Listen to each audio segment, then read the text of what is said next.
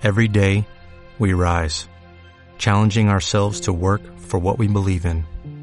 At U.S. Border Patrol, protecting our borders is more than a job, it's a calling. Agents answer the call, working together to keep our country and communities safe.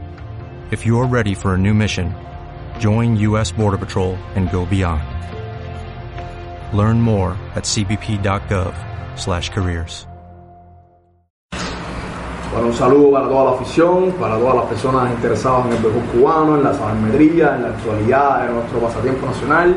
Y queremos aquí compartir este momento con nuestro invitado honor, como siempre, Yasser Arpice. Eh, buenas tardes a toda la afición. Aquí en tiempos de fútbol vamos a hablar de béisbol.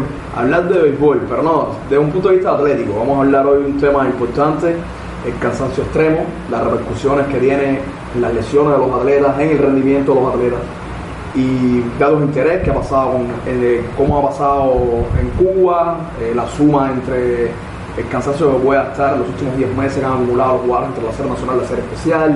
Dijiste un tema importante, recuerden este eh, dato, 10 meses. 10 meses jugando desde agosto del año pasado. Exacto, y, van, y casi van a unir, o sea, después de los centroamericanos, una serie con la otra. Hay varios jugadores que, que van a pasarse casi todo el año jugando, eso nos preocupa un poco, de ahí el tema principal del programa. E incluso los que están fuera en ligas foráneas eh, van a unir una serie Eso, con otra. eso creo que es incluso un análisis más profundo de otro programa, pero queremos empezar por aquí incluso. Porque me parece que no se tiene conciencia de las repercusiones que tiene la fatiga extrema en los atletas. Bueno, entonces vamos a hacer un poco conciencia nosotros. Vamos a empezar por ahí. Vamos a empezar por ahí. ¿Qué nos traes para hoy? A ¿Por ver, dónde empezamos? le traigo eh, un est- eh, estudios del Instituto de Medicina Deportiva eh, Americana, el cual reúne, por supuesto, muchas universidades de Estados Unidos y, por supuesto, trata de, de aunar todos los, los estudios alrededor, no solo del béisbol, sino del deporte en general. eh, y, sobre- y vamos a estar tratando, por supuesto, temas que ellos han tocado sobre el cansancio o fatiga en el béisbol, cómo ellos lo tratan, cómo eh, en fin, cuáles son sus causas, los factores más, más frecuentes identificados. Ok, entonces, según el Instituto eh, de Medicina Deportiva Americana de Estados Unidos, eh, ¿cuál es la causa número uno de las lesiones? En el béisbol. En el béisbol, la causa número uno de lesiones es precisamente la fatiga o cansancio. O sea, está demostrado por muchos estudios que es la primera causa de lesión. O sea, Particularmente los pitchers. En sentido general, es eh, incluso en bateadores, en bateadores donde más se da en la cadera En la y cadera. en los pitchers, en el codo y en el hombro. Interesante, es decir, la mayor eh, ocurrencia de lesiones en codo y hombro viene por la fatiga del, del pitcher. por la fatiga del pitcher. Interesantísimo. Sobre- Dime otro tema. O sea, sobreuso de esos Sobreuso. Pitcher con fatiga. Exactamente. Ok. Exactamente. ¿Qué más? Actualmente, esto es un detalle importante, o sea, los equipos de, de grandes ligas eh, ven mejor, o sea, la prevención de las lesiones que el tratamiento de las lesiones. Eso es un tema de dinero. Sencillamente, ellos gastan más eh, tratando las lesiones, o sea, pierden más tiempo tratando al jugador con lesiones que, pre- o sea, que la prevención de esas lesiones. No, no es un tema económico, es un win-win. En sentido general, eh, ganan deportivamente también porque si evitan que el jugador se lesione, le rinde más. De pronto tú tienes una temporada planificada, se lesiona un pitch, tienes que sacar los seis meses y te cambia todos los proyectos que tenías para esa temporada. Eh, además, vemos en Cuba, en Cuba también de salud pública se hace un sistema de prevención, no un sistema de... Se trata de prevenir, ¿no? Eh, por supuesto, económicamente es más rentable, pero también humanamente es mejor y deportivamente también. Está Pero- claro. Pero vamos a ver si precisamente aquí estamos o previniendo esas lesiones. Vamos a ver cómo lo tratamos estamos Claro, después. estamos en ese tema. Ok, estamos, lo que me quiere decir es que hoy le le, le brinda una gran importancia al tema de la prevención de lesiones. Exactamente. Y estamos hablando de que la causa número uno de las lesiones es precisamente eh, el cansancio. Exactamente. Ok, Así ¿qué más? Bien, el- ahora vamos a hablar precisamente de un detalle que he encontrado importante y que nos puede afectar a nosotros mismos en, en los centroamericanos y es la relación que tiene la fatiga con el reconocimiento de la zona extra, tanto para los pitchers como los bateadores. Pero los bateadores están mucho más afectados, escuchen esto, en, en septiembre que en abril. O sea, y es precisamente por el cansancio. Es decir, la disciplina en home de los bateadores es mejor en abril que en septiembre. O sea, ellos le hacen más swing, para ponerlo en un contexto, mm, o sea, eh, ellos le hacen más swing al lanzamiento fuera de la zona de strike en septiembre que en abril. Estamos hablando del MLB. Estamos hablando de Entonces, los la bateadores del MLB, hacen más swing al lanzamiento fuera de la zona strike en septiembre que en abril. Que en septiembre que en Ok. abril. Muchos más, o sea, un por ciento de Es decir, que si lo traemos a Cuba, los bateadores cubanos van a hacer muchos más swing al lanzamiento fuera de zona strike en dependencia mientras más cansados estén. Exactamente. Y si ya somos. Si eh, ya llevamos 10 meses jugando pelota, imaginemos qué, qué cantidad de cansancio tienen los peloteros cubanos. No, no, lo que, le iba, lo que te iba a decir y comentar es que si ya somos, por naturaleza, eh, Súper agresivo y con problemas serios en la disciplina en el home, ¿qué podemos imaginar? podemos imaginar, y si además no estamos acostumbrados a una zona de strike que, que ellos sí están acostumbrados, Claro. entonces mucho. por eso vemos muchos problemas con la zona de strike en pitches y bateadores cubanos. Ok, en el tema de los pitchers específicamente, Sencillamente, por supuesto, eh, eh, mientras más cansancio, más el control. No, a ver, el- es que la, precisamente una de las cosas que cambia cuando estás cansado es tu biomecánica. Y ojo, voy a- esto, es un, esto es un detalle importante. Cuando te fatigas es imperceptible al ojo humano Eso es vital.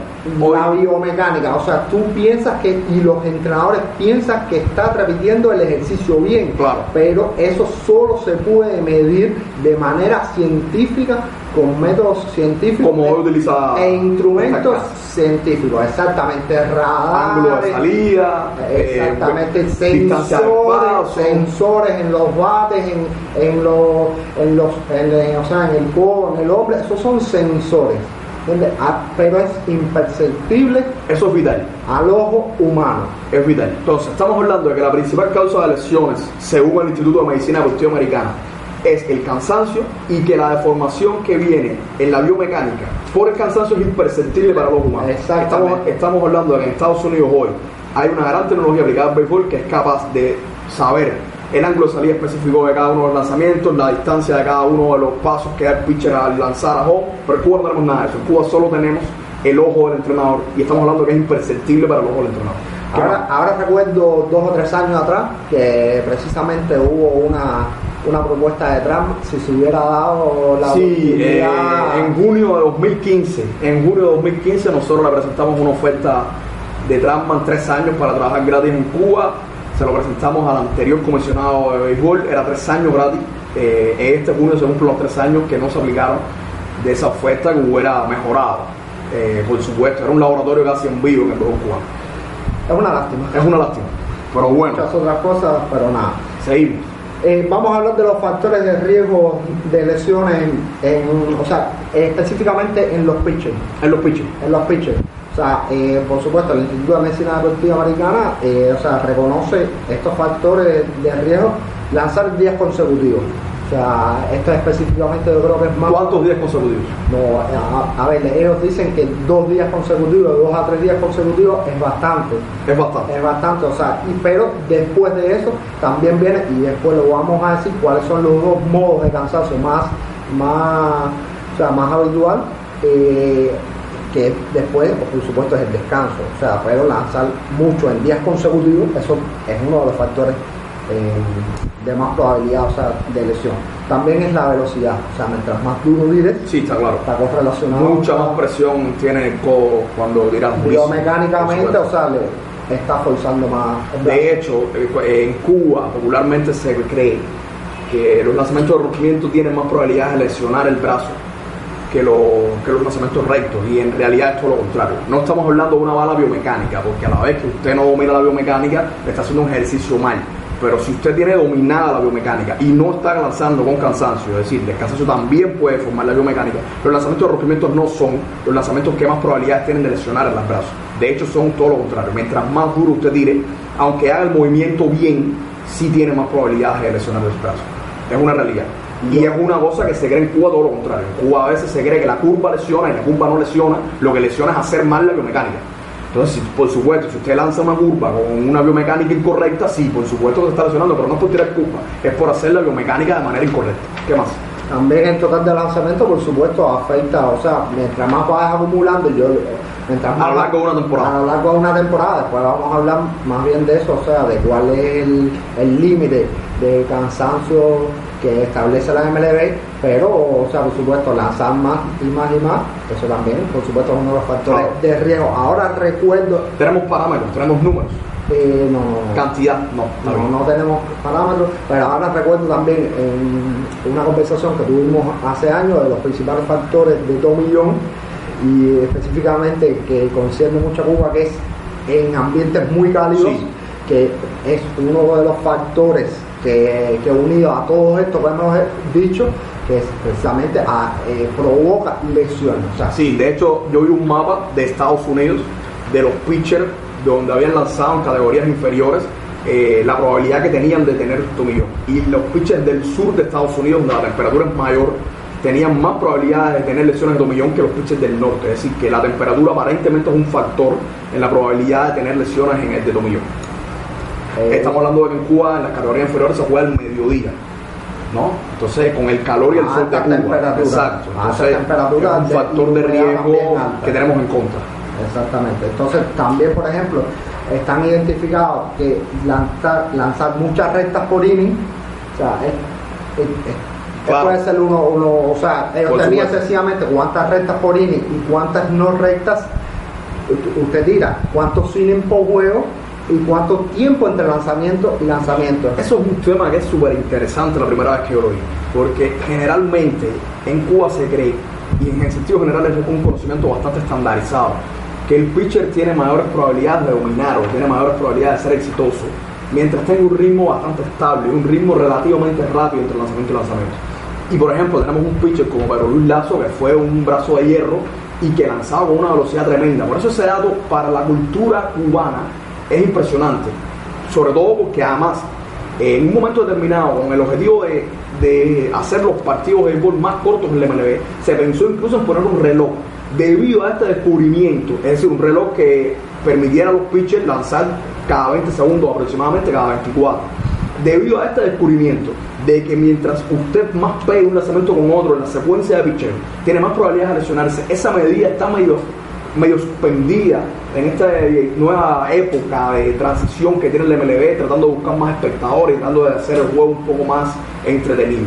Fíjense ustedes las repercusiones que tiene el tema de la prevención de lesiones hoy en el mundo del espectáculo, específicamente en el béisbol, que es el tema que nos Precisamente porque el, no tienes tiempo de recuperación del brazo, porque los dos modos de fatiga, uno es mayor actividad del músculo, o sea, en, un tiempo determinado o sencillamente menos nivel de descanso. Estos datos no los estamos dando nosotros, todos estos son productos de investigaciones de varias universidades norteamericanas específicamente sobre el béisbol y que serán evidenciados, repetimos, en el Instituto de Medicina Deportiva Americana, es decir, en el Instituto de Medicina Deportiva de Estados Unidos.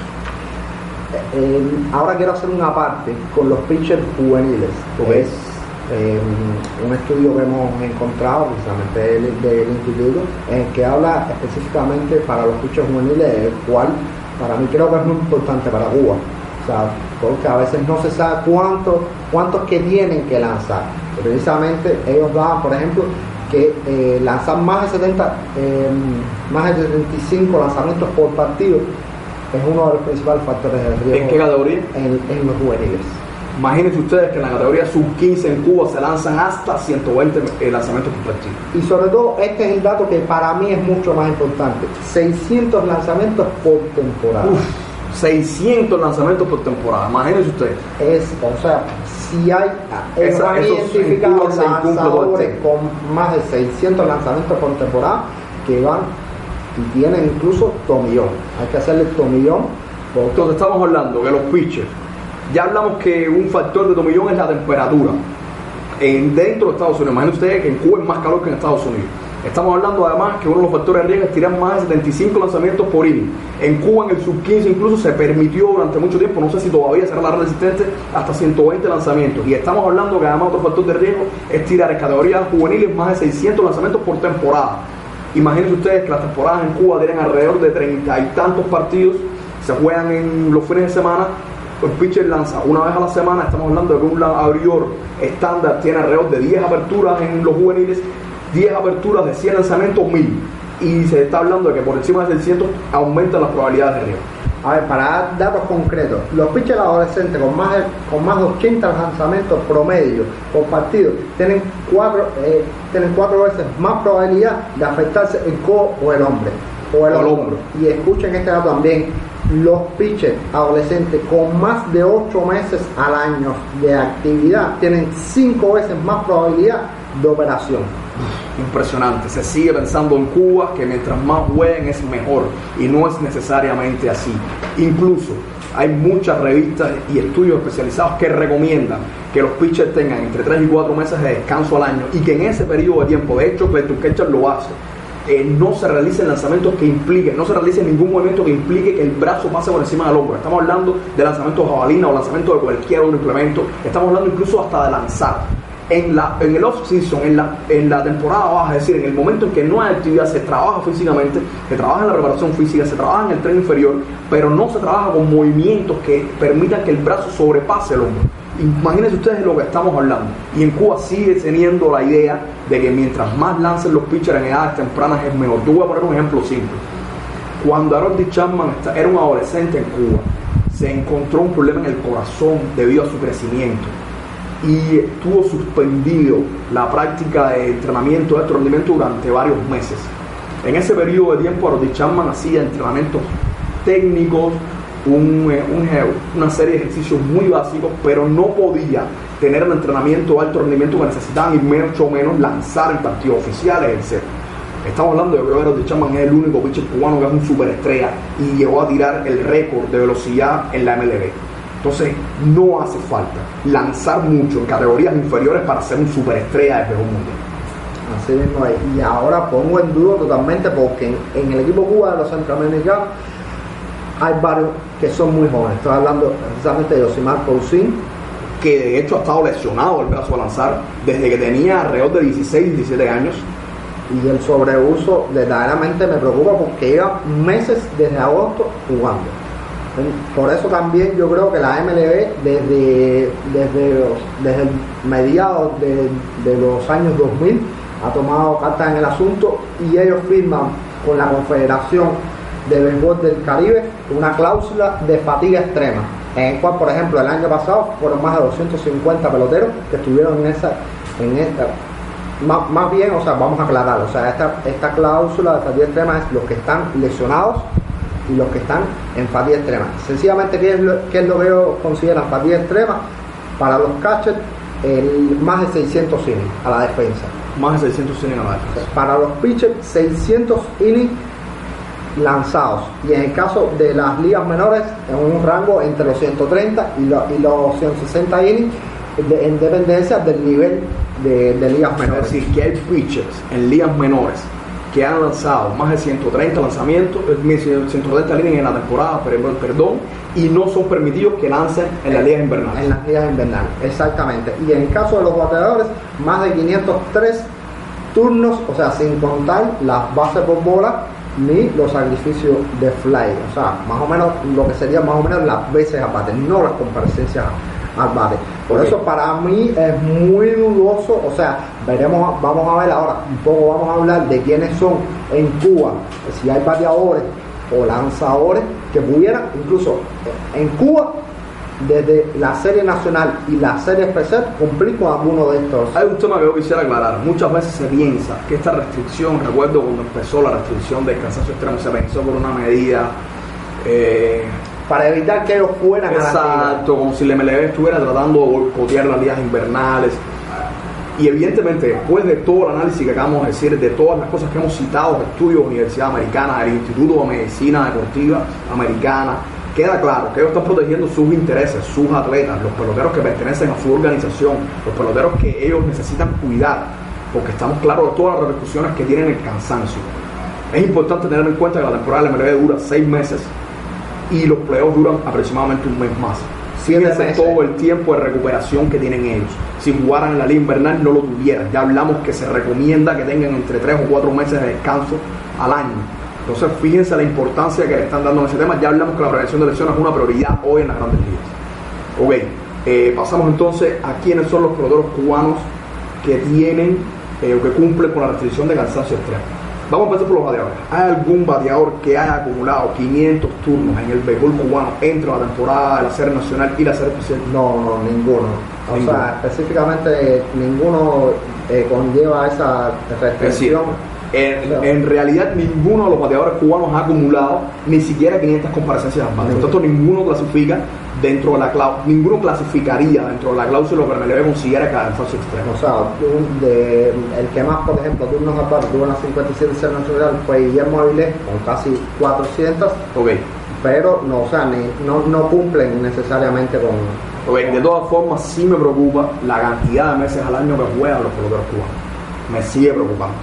La temporada, estamos hablando de la expresión en agosto y hasta hace muy poco tiempo todavía siguen jugando y ya se reincorporaron a la selección de los, panam- de los centroamericanos y prácticamente van a unir una temporada con otra. No creo que eso sea saludable. Tienen que descansar en algún momento. No pueden jugar todo el año. Todo el mundo necesita adaptación, todo el mundo necesita descanso, es importante, incluso aunque no cumplan con esta restricción del cansancio extremo según la cláusula del MLB. Ok, los pitchers. Vamos a los pitchers que sabemos que es el mayor problema, es donde con más frecuencia en el mundo en sentido general se lesiona, es el área más frágil desde el punto de vista de lesiones, es el área posiblemente más importante dentro del punto de vista de resultados deportivos en el béisbol. Eh, ¿Cómo está el tema de los lanzadores en Cuba? ¿Por dónde anda más o menos? Mira, aquí sí hay dos lanzadores que cumplen con esa, o que cumplirían con esa, con esa restricción. Con la restricción de los 160 innings. Estamos hablando de Dachel Duverne y Oswani Torres. Dachel Duvernay y Juan y Torres son dos pitchers No. que de hecho son bastante experimentados también. Dachel Duvernay y Juan y Torres han lanzado más de 160 innings entre lo que lanzaron la serie nacional y la serie especial. y la serie especial, específicamente. Y hay tres Y lanzadores. además estamos hablando, discúlpame que te interrumpa, Sí. que no van a tener los tres meses de descanso al año. No, no, para nada, para Ya. nada. O sea, van a empatar Porque prácticamente se le va a unir ahora la terminación de la serie especial con la serie 52. y con la preparación de la serie 51. Exactamente, exactamente. Y ya hay otros tres lanzadores que, a mi criterio, aunque no podemos asegurarlo totalmente porque no tenemos a día de hoy lo- o sea, sus estadísticas en las ligas foráneas, pero estamos hablando del caso de Giovanni Guerra, Ellis Casanova y Lázaro Blanco, que para mí cumplirían con eh, la restricción de, De cansancio extremo. de cansancio extremo. Máximo Lázaro Blanco, Lázaro Blanco unió la Sí. Con la Serie Nacional, con la segunda fase, Con los playoffs, con la Serie del Caribe y, y con ahora la, volvió con a la ganar. De nuevo. Y Ya vuelva, sabemos, posiblemente va a volver a pichar en la serie nacional. tenemos, tenemos una triste historia eh, con Ismael Jiménez en Wow. la Canam, que se fractura el brazo Ok, el otro tema importante es que a veces se piensa, con tal del, del campeonismo famoso el que se habla en Cuba, con tal del win now, como se habla en Estados Unidos, de tener resultados a corto plazo, se arriesga la salud y el futuro deportivo. Vamos a empezar porque eso- ellos son personas y tienen derecho, como el resto de los, seres humanos, a descansar. Y con tal de tener un resultado deportivo, a veces se, se arriesgan seriamente la salud de estos atletas. A mí me preocupa el tema de Lázaro Blanco. Lázaro Blanco no descansa hace varias temporadas. Lázaro Blanco está muy exigido físicamente y es un ser humano en primer lugar, pero segundo es un atleta vital las personas de Cuba hoy. Con la calidad que tiene el picheo cubano, Lázaro Blanco es vital y debe estar cansado. Y cuando regrese a Cuba estará más cansado todavía. Entonces, eh, no es un tema de capricho, no es un tema de que jueguen afuera no jueguen. En Cuba no se trata de eso, se trata de que es, es cierto, ya estamos hablando de todas las repercusiones que tiene esa fatiga en los atletas y nosotros no tenemos conciencia de esa situación. Seguimos tratando de que los peloteros regresen después de haber lanzado, no sé, no sé cuánto lanzarán la Liga Ganan, 50, 100 innings y vengan a pichar 80 innings más en Cuba y hagan el equipo y viajan a hacer el Caribe y jueguen al partido de preparación y sigan de una temporada a otra, tras otra, tras otra. Eso no tiene que estar repercutiendo de alguna manera el rendimiento de Lázaro, de Lázaro Blanco. por supuesto, lo vamos, va, o- esperemos que no Esperemos que no haya lesiones. Que no haya Fíjese, lesiones. esperemos que no haya lesiones. pero no me eh, o sea, no me sorprendería A mí me preocupan este grupo de. Giovanni Guerra pichó en la serie nacional eh, 139 innings. Y estamos hablando que Giovanni Guerra estuvo en Panamá. Entonces Giovanni debe ser un pitcher que si no llegó a los faltarían 160, 21 innings, si no llegó a los tres juegos. 160, debe andar también por ahí. Y el Casanova pichó 100 más de 120 innings en Cuba. Y estamos hablando de que el Casanova también está fuera de Cuba. Es decir, que puede ser otro pitcher que perfectamente está sobre los 160 innings en esta temporada. Y sabemos que van a regresar a Cuba y van a pichar con Cuba y prácticamente van a una temporada. Hay otros cuatro pitchers que en Cuba superaron la marca de los 130 innings. Y como sabemos, eh, en determinadas eh, categorías de ligas menores, 130 innings también es una restricción para no permitirlos jugar en ligas invernales y se consideran como jugadores que tienen cansancio extremo. Y, y- y hay algunos que incluso están muy cerca, entre 150 y 160. Exacto. O sea que si no somos tan exigentes Ellos son. con la marca, o sea, ellos son Joel Cruz, Joel Cruz. Judiel Rodríguez, Misael Villa y Ulfrido García. Y Alain Sánchez. Y ya, bueno, ese es un quinto, Alain Sánchez. Son pitchers que, lucha, que picharon bastante en Cuba. Son pitchers que picharon bastante en Cuba, superaron los 130 lanzamientos en Cuba. Y eso es un motivo de preocupación. Porque además estamos hablando de que la gran mayoría de los partidos de la Serie Nacional se juega eh, casi al mediodía, en la tarde, con mucho calor, con mucho sol. El desgaste no es el mismo que en la MLB o en las categorías incluso inferiores. Las condiciones de juego, de vida, de entrenamiento no se parecen. Y si bajo ese nivel de vida, de entrenamiento, de juego, ellos consideran esa restricción precisamente para tratar de proteger al atleta, no porque ellos sean más humanos que nosotros, sino porque tienen intereses económicos de por medio, que al final representan intereses deportivos, nosotros en nuestras condiciones, que no son las mejores de viaje, de hospedaje, más allá de que están por encima de la media de la población cubana, pero estamos comparando con la MLB, no son inferiores a las, ca- a las características y los modos de vida y entrenamiento que ellos tienen. Tenemos varios pitches que cumplen con esa restricción, a mí me preocupa, sobre todo en el área más deprimida que tiene hoy el béisbol cubano. Estamos hablando de un total de 8, 7 pitches que son de los más importantes de nuestro país De, los de cabecera, de los que van a lanzar en los centroamericanos. que han lanzado una cierta cantidad de innings y que van a unir una temporada con otra. No van a tener el descanso requerido y que hoy eh, estamos hablando de que tienen un mayor de riesgo, no solo de disminuir su rendimiento, sino también de convertirse en pitcher con lesiones en brazos de lanzar. Es que nosotros nos tenemos que apuntar a algo que dijimos, a la cultura de la prevención. Por supuesto, además la cultura de prevención no es ajena, es la base del sistema de salud pública cubana.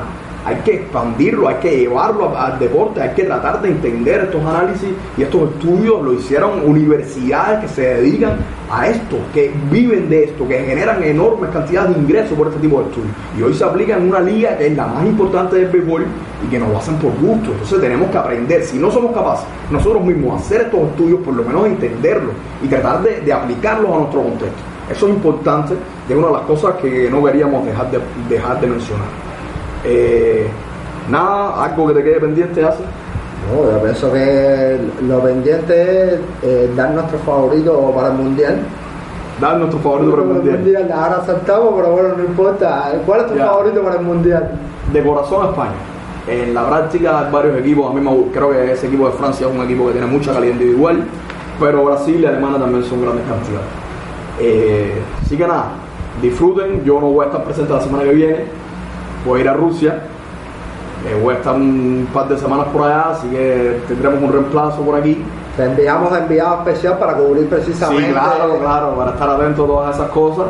Y nada, eh, pásenla bien, disfruten el mundial, no abandonen el béisbol, traten de compaginar ambos deportes que siempre se puede. Vamos a tener un invitado especial la semana que viene. Vamos a tener que- un video especial la semana que viene, eh, vamos a tratar temas importantes, ya tienen idea del tema que van a tratar la Sí, semana que vamos a viene. tratar un tema que, que, estu- que ya eh, hicimos durante el primer podcast, precisamente la actuación de los cubanos, Van a refrescar la atención de los cubanos, importantísima, siempre hay mucho interés. cosas que dijimos y que vamos a estar retomando y ampliando también. Bueno, te voy a, dejar- te voy a dar también mi, mi pronóstico, de corazón, o sea, siempre he leído Argentina, pero después de la, de la actuación de hoy tengo muchas dudas, pero mi favorito para hoy yo creo va a sorprender, pero Portugal.